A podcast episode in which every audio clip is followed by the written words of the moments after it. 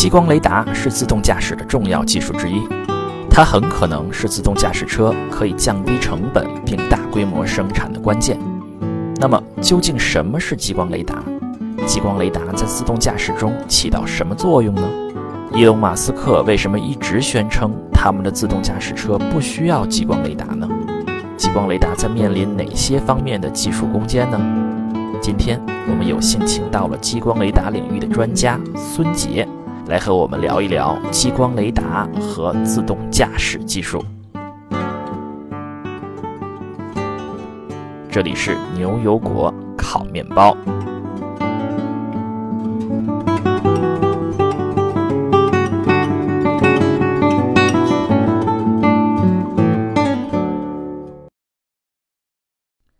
大家好。这一期我们继续和激光雷达领域的专家孙杰访谈。上一集我们聊了激光雷达是什么，它用于智能驾驶的历史以及其他应用场景。这一集我们聊一聊激光雷达技术的发展现状、面临的挑战，说一说国内激光雷达的发展水平，并介绍一下研发激光雷达需要的技能是什么。好了，节目现在开始。激光雷达在用于无人车的发展的十几年内，有没有发生过是重大的进展？我觉得到大家知道，现在这个市场上有很多这种激光雷达的初创公司了。从一开始的这种这个 Velodyne，到后面大家可能听的比较多的这个 Quantigy 啊，这都是试图去把激光雷达从原始的这种机械式的旋转式的激光雷达，去变成这种全固态的基于半导体芯片化的像一个激光雷达。博士期间那个 自然之论的这种感觉，对对是这样的，对。然后大家把这个激光雷达去掉所有的机械部件，最关键的一步就是说你怎么样去旋转这个激光光束了。呃，这其实像雷达一样，在五十年代光啊这个电磁波的波束都是通过机械的方式旋转的。然后自然而然的，大家就想用这种相控阵的方式把它集成到芯片上，这样去掉所有的这种机械部件。对，所以那这和你这个自然杂志这篇论文的技术有什么关系吗？因为这就牵扯到这个相控阵技术了，光学相控阵技术。现在我们就去替代这种机械旋转的激光雷达，把它芯片化的一个关键技术，就是所谓的全固态的光束旋转技术。它所用到的就是这个光学相控阵。嗯，然后现在就说我我们呃把很多的这个光学天线集成到一个一个半导体的芯片上，然后通过电子的方式去控制它的发射的所谓的相位延迟，然后。啊，去控制激光光束的旋转的方向，这样的话，我没有任何的这个机械的部件在里面，这样它的稳定性啊，包括它的成本都会都会好很多，能够慢慢的接近这个呃一个正常的传感器的这么一个 price range。所以这是过去十多年来最主要的技术发展的趋势。对，这是一个趋势。对，但是大家都还在非常努力的去实现，但是还没有实现嘛。就是现在的激光雷达还是在转。对，现在大家在市场上能够买到的这种大规模出货的激光雷达，还都是这种机械式的旋转，机械旋转式的激光雷达，还都是基于这个最开始的 d a n 的这种技术，也这些技术也都是被 d a n 的专利所保护的。嗯，这种机械式旋转的技术。嗯，那除了这一个技术的难点以外，还有什么别的技术是难点？现在正在需要攻克？我觉得这个就是你光束旋转技术，其实应该就是激光雷达上最需要攻克的呃这么一个技术难点了。其他的其实倒还好，呃，有一些零零碎碎的难点，比如说它的啊，它需要的这个光功率比较高啊，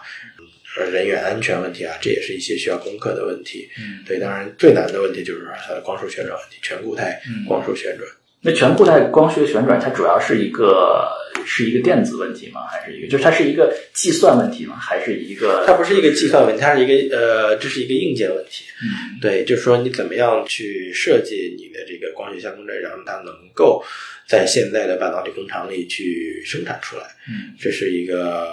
这是一个 engineering 的问题。我换换一个方问，就是它是它是天线的。发射的物理上的极限，还是说如果如何调整天线方向的这些，后面肯定是有一个芯片在算嘛，一个数字芯片在算，现在应该是什么角度？它是更多的是这个这个物理上达不到，更多的是物理上的的物理上一些设计的问题吧，就是理论上它是肯定可以达到的，关键就是你怎么样去工程上去实现这种结构了。嗯，对。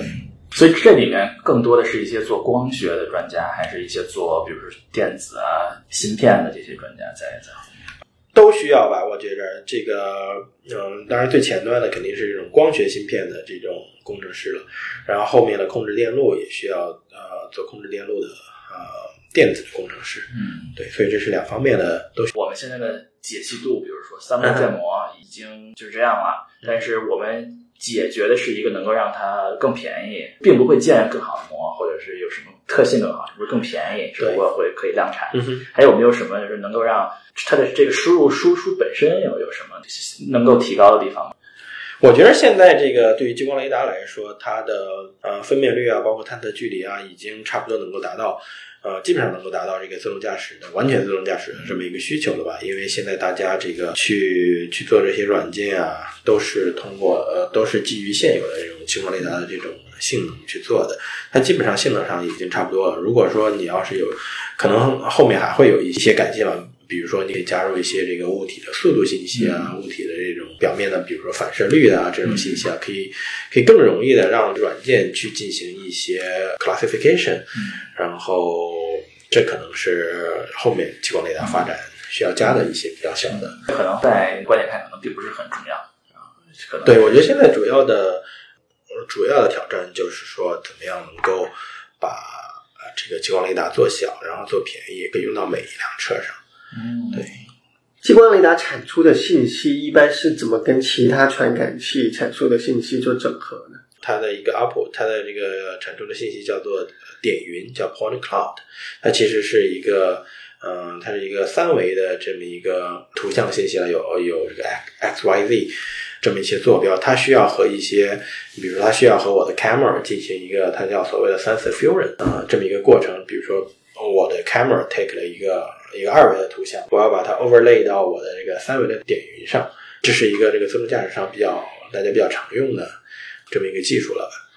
嗯，对，然后通过这种 overlay，这样我可以比较 high level 的从不同的这个 sensor 得到同样的啊、呃信息，它们互相进行补充、进行比较。嗯这里面有没有什么标准嘛？因为我们这个学工程嘛，一般都都会有说标准嘛。这个 H 也会定一个什么什么样？我因为现在这个自动驾驶还都是这个山头林立的这么一种状态嘛，每家都有每家的这个 sensor fusion 的这种方法。据我所知，还没有一个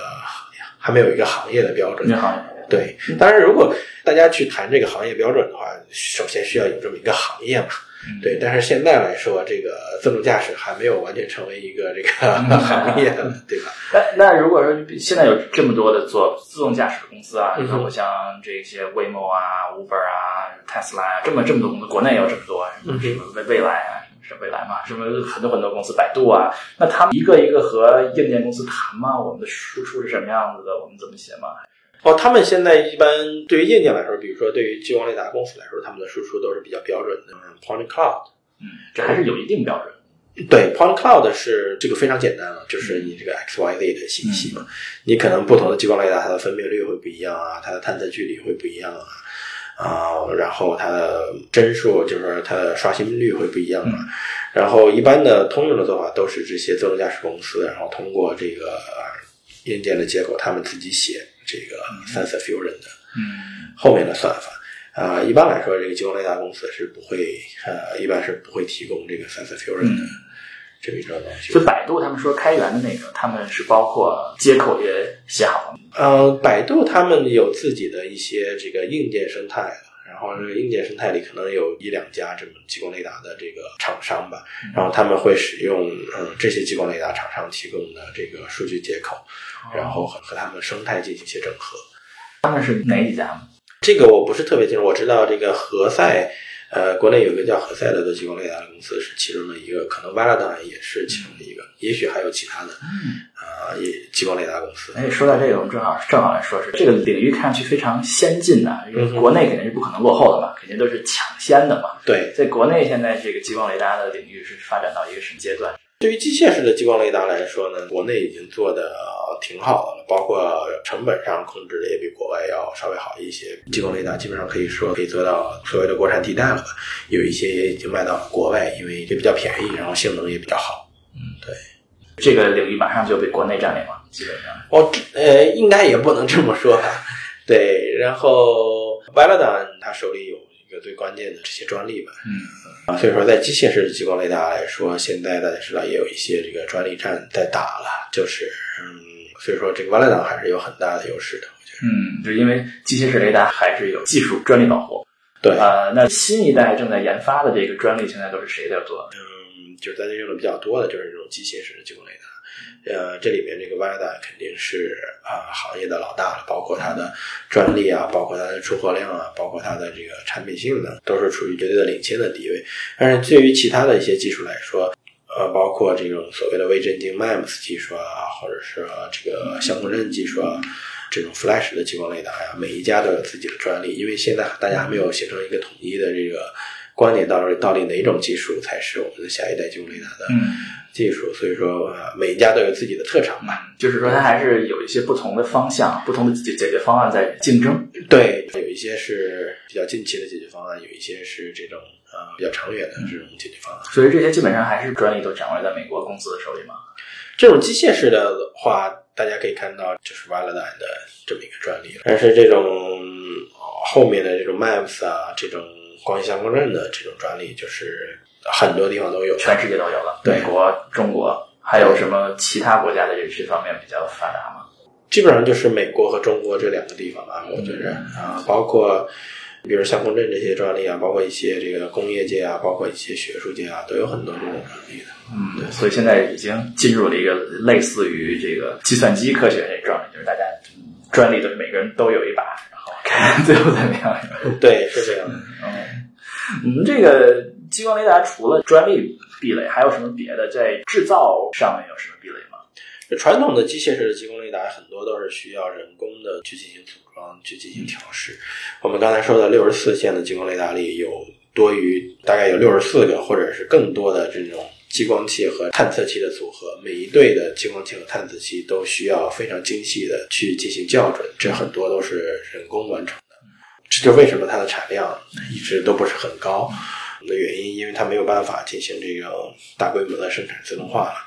然后另一个方面就是说它的稳定性，因为所有的东西都是呃都是所谓的非集成的这么一种形式组装在这个激光雷达里面的，所以它的这个稳定性也是一个问题。比如说我可能在车上颠簸半年几个月，就需要重新去校准一下，这也是非常让人头疼的一点吧。所以说它的对于传统的机械式的激光雷达来说，它的这个它的组装啊还是非常非常具有挑战性的这么一个。就是组装是一个有技术性的工作，需要熟练工在在做。对我不能说它是一个技术性工作吧，但是它确实是需要很多的人力在里面。在新一代，你刚才说像 MEMS 啊这些技技术是不是可以？其实 MEMS 它也是一种机械式的激光雷达，只不过它是比较小的这种机械式的激光雷达，它因为没有办法完全呃完全排除这种这种人工的校准啊，这些它都是它都是还是存在的。但是呃对于以后的这种完全半导体的这种激光雷达来说，它就是不需要特别复杂的这种组装了嘛，因为大家组装的目的，呃，其实主要就是为了这种光学对准嘛。那、如果你把所有的东西，嗯、发射器啊、探测器完全拖到这个芯片上来，呃，完全拖到芯片上的时候，它们这两个之间的对准，其实就是通过这种半导体技术来实现的。这种这是一种全自动的这种，呃，high throughput 的这么一种技术吧。嗯对。哎，这里面对工艺有什么要求吗？这个现在来说，这个激光雷达用于激光雷达的这种半导体工艺呢，基本上都是基于这个所谓的这个硅光的工艺，这个基本上是在六十五纳米左右，不是是一种这个模拟的呃工艺，并不是说在大家现在听的比较多的这种呃这种数字化的七纳米啊、十纳米这种工艺，我们所需要的是这个激光雷达所需要的是六十五纳米工艺，是一个比较比较普遍的？比较普遍的这个成本。像国内你能做到十八纳米吗？对，国内比如说中中芯国际啊，他们二十八纳米肯定是可以的。然后现在听说好像十四纳米啊，也差不多了。所以说，对于工艺来讲，就没有什么壁垒，基本上大家都差不多都可以做到。对，这就需要谈到另一种技术了，这个叫做另一种半导体技术叫做 silicon photonics，然后中文叫做硅光。硅基光子学就是把这种光学器件做到这个硅的芯片上的这么一种技术。这其实也是一个是个稍微一些新的呃这么一种技术吧。嗯，对，它用到的是六十，刚才说到的六十五纳米的这个半导体工艺。嗯，所以这个技术听上去不是一个特别难的技术，国内没有什么壁垒，都可以做。呃，据我所知，现在还国内还没有这么一个硅光的生产线吧，一个成熟的生产线。是国内还没有这个硅光的生产线，但现在都是在哪儿流片呢？对，现在这个几乎所有的主要的半导体 foundry 都会有这个硅光的工艺。他们自己建一个吗？对他们就可能就是用到用在呃用他们以前的六十五纳米的工艺去去做一些这个研发，就实现了这么一个呃硅光的工艺吧，包括这个 Glue Foundry 啊，包括 TSMC 啊，都是有这种硅光工艺的。嗯，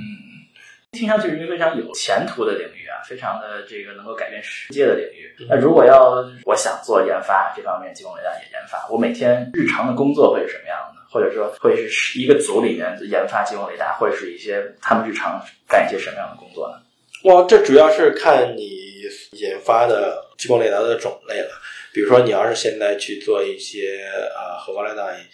差不多的这种机械式的激光雷达，基本上就不需要啊、可能不需要研发了。啊、也不能这么说吧，可能就是比较呃日常工作呃的重心就放在你怎么样去组装这个东西，怎么样去更快的去组装这个东西，这些非常工程化的东西。但是如果你要是做一些比较更固态化的，像使用光学相控阵啊，或者是使用使用这种 flash 芯片啊，呃做的这种激光雷达的话，你可能更多的时间会会放在这个芯片的设计啊，这个芯片的流片啊，包括这个芯片的测试啊。啊、这么一些方面，这很大程度上取决于你采用什么样的技术。那芯片的设计就是有点类似于所有的学电子系的学那些硬件设计语言在写这些语言嘛。嗯，类似吧，嗯，对，嗯，因为这个硅光它的它是一种更类似于模拟电路的呃这么一个半导体技术，所以也没有这种硬件这种呃这种数字化的硬件语言，比如说这个 VHDL、Verilog 之类的，这些还都没有，现在目前还没有办法用到这个硅谷所以。还是一个比较早期的，呃这个没有一个成熟的，就编成熟的编程语言都没有，就是一个还是一个需要非常它更像是这种呃模拟电路，所以说你更多的是进行一些这种这种物理上的呃 layout，它没有这种呃数字化的设计语言去支持。这这和模拟电路是一样的，其实模拟电路现在也都是这个样子。你去画这个，你去画一个一个导线都是。都是自己去用一些设计工具去画，设计工具是有的越来越少了嘛。对，那设计工具是有的，只是说你可能没有办法去呃去用一些比较高级的这种数字电路的设计语言。好，那我们今天非常感谢孙杰给我们带来非常非常专业化的、有深度的、有前瞻性的介绍。好，谢谢大家收听这一期的牛油果烤面包。如果大家喜欢我们的节目，请记得点击订阅按钮。好，后会有期。拜拜。